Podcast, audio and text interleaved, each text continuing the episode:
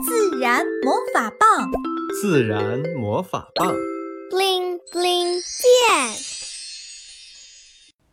小水滴淼淼的旅行。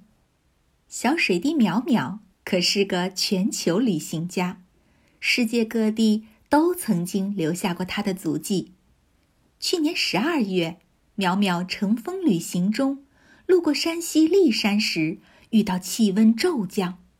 小水滴和其他同伴就变成了雪花，落到了舜王坪上。太阳的温度渐渐升高时，躲在干草缝隙里的苗苗又变回水滴的模样，顺着土地的缝隙向下渗去。黑暗中，苗苗感到身边的同伴多了起来，他们一起汇入一条地下河。朝着某个方向流动，突然，有一股不知道哪儿来的力量推动，淼淼眼前一亮，他又回到了地面。淼淼还没来得及观察四周，就看到一根奇特的棍子挡住了去路。这根棍子把小水滴淼淼连着泥土带出水面。这时，听到一个女孩大叫。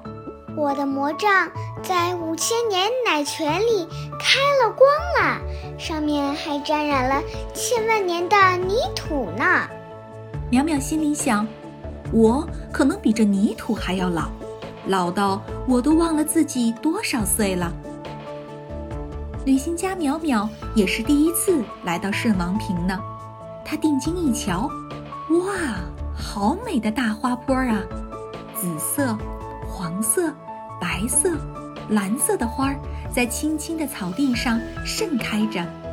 女孩拿着那根魔杖，东碰碰，西蹭蹭，说要吸收时间能量，还挥舞着念念有词地说：“云开雾散。”淼淼身上沾染了各种香气，这种感觉真不错。